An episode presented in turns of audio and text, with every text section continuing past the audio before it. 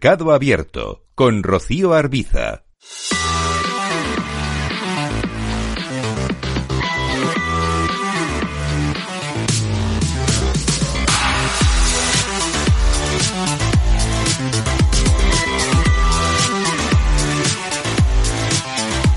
Hablábamos de divisas, del comportamiento llamativo, por ejemplo, de la libra. Ahora mismo está repuntando frente al billete verde de Estados Unidos, eh, más de un 1,5%, alcanzando cotas de 1,20 unidades. En una jornada en la que toca también echar un vistazo a lo más interesante en el mercado de deuda con Javier Domínguez, gestor de aurigabonos.es. Hola Javier, ¿qué tal? Muy buenas tardes.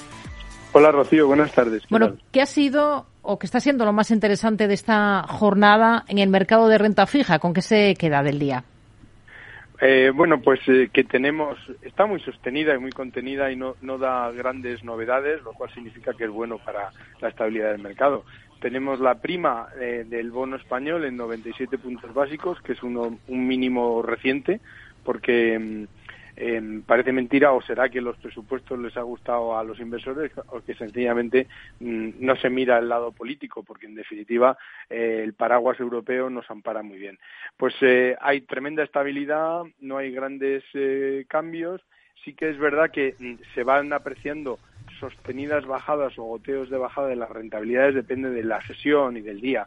Pues ayer lo que el bono alemán, por ejemplo, registraba un 2% en algún momento, pues ahora está al 1,91. Y lo mismo ocurría con nuestra deuda, que la teníamos en algún momento de la sesión de ayer al 3% y estamos al 2,88. Quiere decir que el mercado, lo mismo que el de renta variable, está en un momento tranquilo y que, por tanto, bueno, pues eh, no hay convulsiones y, y ahí estamos. Dicho eso, tenemos el bono americano, como siempre, muy atractivo, a pesar de que se ha ido también relajando las rentabilidades. Eh, pero hay que considerar que el cambio del euro dólar ya no, no propicia eh, las inversiones en, en, dólares porque en definitiva lo que se haya podido ganar de rentabilidad por la, la mayor rentabilidad que daba el bono eh, americano respecto a los europeos pues se ha perdido un poco con el, la revaluación y el refuerzo que ha tenido el, el, euro contra el dólar. De manera que jornadas tranquilas eh, y luego que se está aprovechando mucho la situación por parte de, del cierre del año y precisamente de esta tranquilidad que estamos viendo muchas emisiones ¿no? en, en, en Europa, y, bueno, en, en, general en el mundo y también en España en estas, eh, en estas fechas. De hecho, lo que va de mes de noviembre, octubre, noviembre, pues en España, bueno, en, en general se han emitido 94.000 millones, sí. de los cuales en España han sido 8.000. Y de esos, eh, pues la mayoría, como siempre, bancarios, ¿no? En todos los bancos.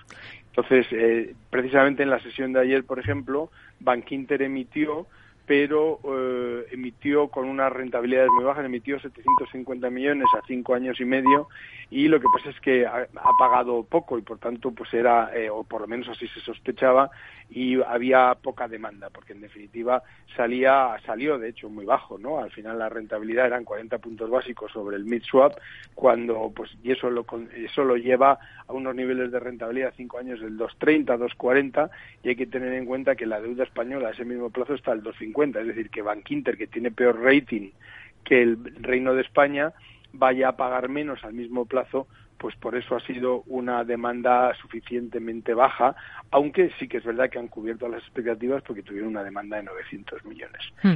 Eh, luego, por el lado de los high yields, como se van viendo rentabilidades muy atractivas según se les va tensionando las eh, ratings o las necesidades de, financiación, por ejemplo, nos hemos encontrado que un Deutsche ha emitido eh, unos, unos cocos, bonos con, contingentes convertibles, que son quizá los más complejos del mundo de, los, de la renta fija, a un 10%, o un Credit Suisse, que era antes una de las bancas, vacas sagradas de, del mundo financiero, pues lo hemos visto que teniendo en cuenta las tensiones que ha tenido en los últimos tiempos, eh, tanto financieras como accionariales y políticas, pues ha emitido 5.000 millones a unas rentabilidades entre el casi cercanas al 9%, cosa eh, imposible de ver en, lo, en, los viejos tiempos, pero así son las cosas, ¿no?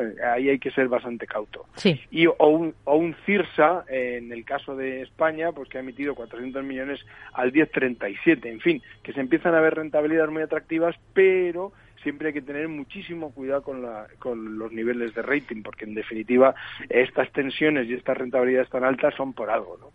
Hoy hemos estado muy pendientes de, los bancos centrales, como no. Eh, lo primero tenemos que estar pendientes de, de, las actas de la FED que se van a publicar esta tarde en Estados Unidos. Eh, ahora le pregunto eh, qué es lo que está descontando el mercado, pero también hemos estado muy atentos, por ejemplo, a Nueva Zelanda. Allí la, el Banco de la Reserva de Nueva Zelanda ha elevado por novena vez consecutiva desde octubre del 21 los tipos de interés desde el 3,5 al 4,25%. La tasa estaría ahora en el nivel eh, más alto desde diciembre del año 2008. Son 75 puntos básicos de repunte. Hemos estado pendientes también de declaraciones del vicepresidente del Banco Central Europeo, Luis de Guindos. Ha advertido de nuevo de que en el cuarto trimestre es posible que tengamos un crecimiento negativo. Vamos a escucharle. Tras un fuerte crecimiento en el segundo trimestre de este año en la zona euro, el tercer trimestre ya ha mostrado una importante desaceleración. E incluso si uno mira lo que son las proyecciones de la Comisión Europea, ah, incluso las proyecciones que ayer eh, eh, hizo públicas la OCDE, eh, es muy posible, es muy posible que en el cuarto trimestre y en el primer trimestre del año que viene tengamos tasas de crecimiento negativas.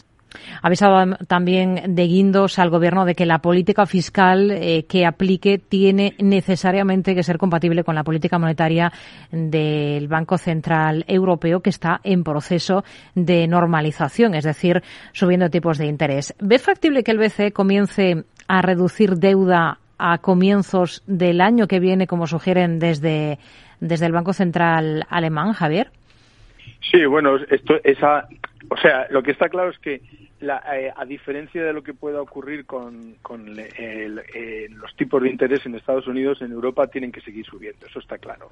Es decir, con la última eh, el, último IPC que tenemos en Europa ha reportado que era de 10,7, evidentemente es que no hemos ni siquiera amagado a una rebaja de ese IPC. Veremos a ver el mes de noviembre, pero está elevadísimo, lo cual significa, y además hemos empezado muy tarde a subir los tipos, quiere decir que sí o sí los tipos los vamos a ver en la próxima subida serán de, de 75 puntos básicos eh, seguro. Eh, respecto, y esa es la parte que de alguna forma está descontada, lo que no desconta se, nos se le ha olvidado al mercado es el famoso balance del Banco Central Europeo que, tiene que deshacerse. ¿Cuándo se va a deshacer? Pues es que esto es el problema, que cuando lo vayas a empezar a deshacer eh, va a ser siempre un problema. Hay que recordar que mm, en la cartera del Banco Central Europeo ahora mismo hay cerca de 9 billones de los nuestros, billones de los gordos, en bonos de Estados europeos. La diferencia en deshacer la cartera del Banco Central Europeo respecto a la de la Fed es que la Fed es, una, es un solo emisor, que es el, Tesoro americano, y que es un mercado hiperlíquido. Quiere decir que podría absorber muy bien eh, cualquier venta de cartera. Sin embargo, en el caso de Europa, teniendo en cuenta que estamos dispersos en, en diversos estados diferentes, pues el deshacer la cartera del Reino de España, por ejemplo, se va a convertir en un problema y eso va a tensionar las rentabilidades. Pero podrás en el primer trimestre pues sí, pero lo que pasa es que va a tratar el Banco Central Europeo de chutarlo más para adelante, pero evidentemente los alemanes y todos los que tenemos sentido común hmm. tenemos que decir, oiga, hay que empezar, empiece por algo, porque no puede ser, lo único que no se puede hacer es chutar una decisión, sobre todo de este calado. Lo que hay que hacer es, en todo caso, un goteo o una organización eh, eh, suficientemente buena como hmm. para poder empezar a deshacerlo, pero sí que tiene que ocurrir. Le citaba hace un instante esas actas del último encuentro de la Reserva Federal. ¿Qué es lo que está descontando el mercado de esa última reunión del año de cara a la Fed? Porque en esas actas de hoy vamos a estar muy atentos por ver si hay alguna pista diferente que pueda adelantar algo, confirmar algo con respecto al último movimiento de tipos de la Fed eh, de este ejercicio. Bueno, teniendo en cuenta que eh, salió una, un IPC, el último IPC reportado era de 7,7 por un lado que es un, que es una renta eh, que es un IPC mm, más bajo bastante más bajo que el anterior. Eso es lo primero. Segundo ya han pasado las famosas midterm las elecciones que tenían bastante apretado al presidente americano y mm, eh, eh, generaba determinadas dudas. Lo que el mercado está descontando es que se van a subir las siguientes subidas, se va a ser de 50 puntos básicos, es decir, se va a relajar la subida de tipos al menos en la siguiente. Luego ya veremos cómo salen las, eh, las siguientes reportes de IPC, pero todo indica que tanto los PMIs, que también los vamos a ver eh, hoy, eh, como a ver lo que dicen las actas, pero las actas es verdad, teniendo en cuenta que aquí cada día es un, aquí se juega partido a partido. Lo que ocurrió en la última reunión eh, podrá ser importante, pero es importante en 10 minutos en el mercado. Luego se vuelve a mirar para adelante a ver lo más importante es el reporte, el siguiente reporte de la inflación americana y poco a poco, ¿no? Pero vamos, que se va a subir. Eh, todo el mundo ha, puesto por los 50 puntos básicos. Javier Domínguez, gestor de origabonos.es. Gracias. Muy buenas tardes. Muchas gracias, Rocío. Un abrazo. Adiós.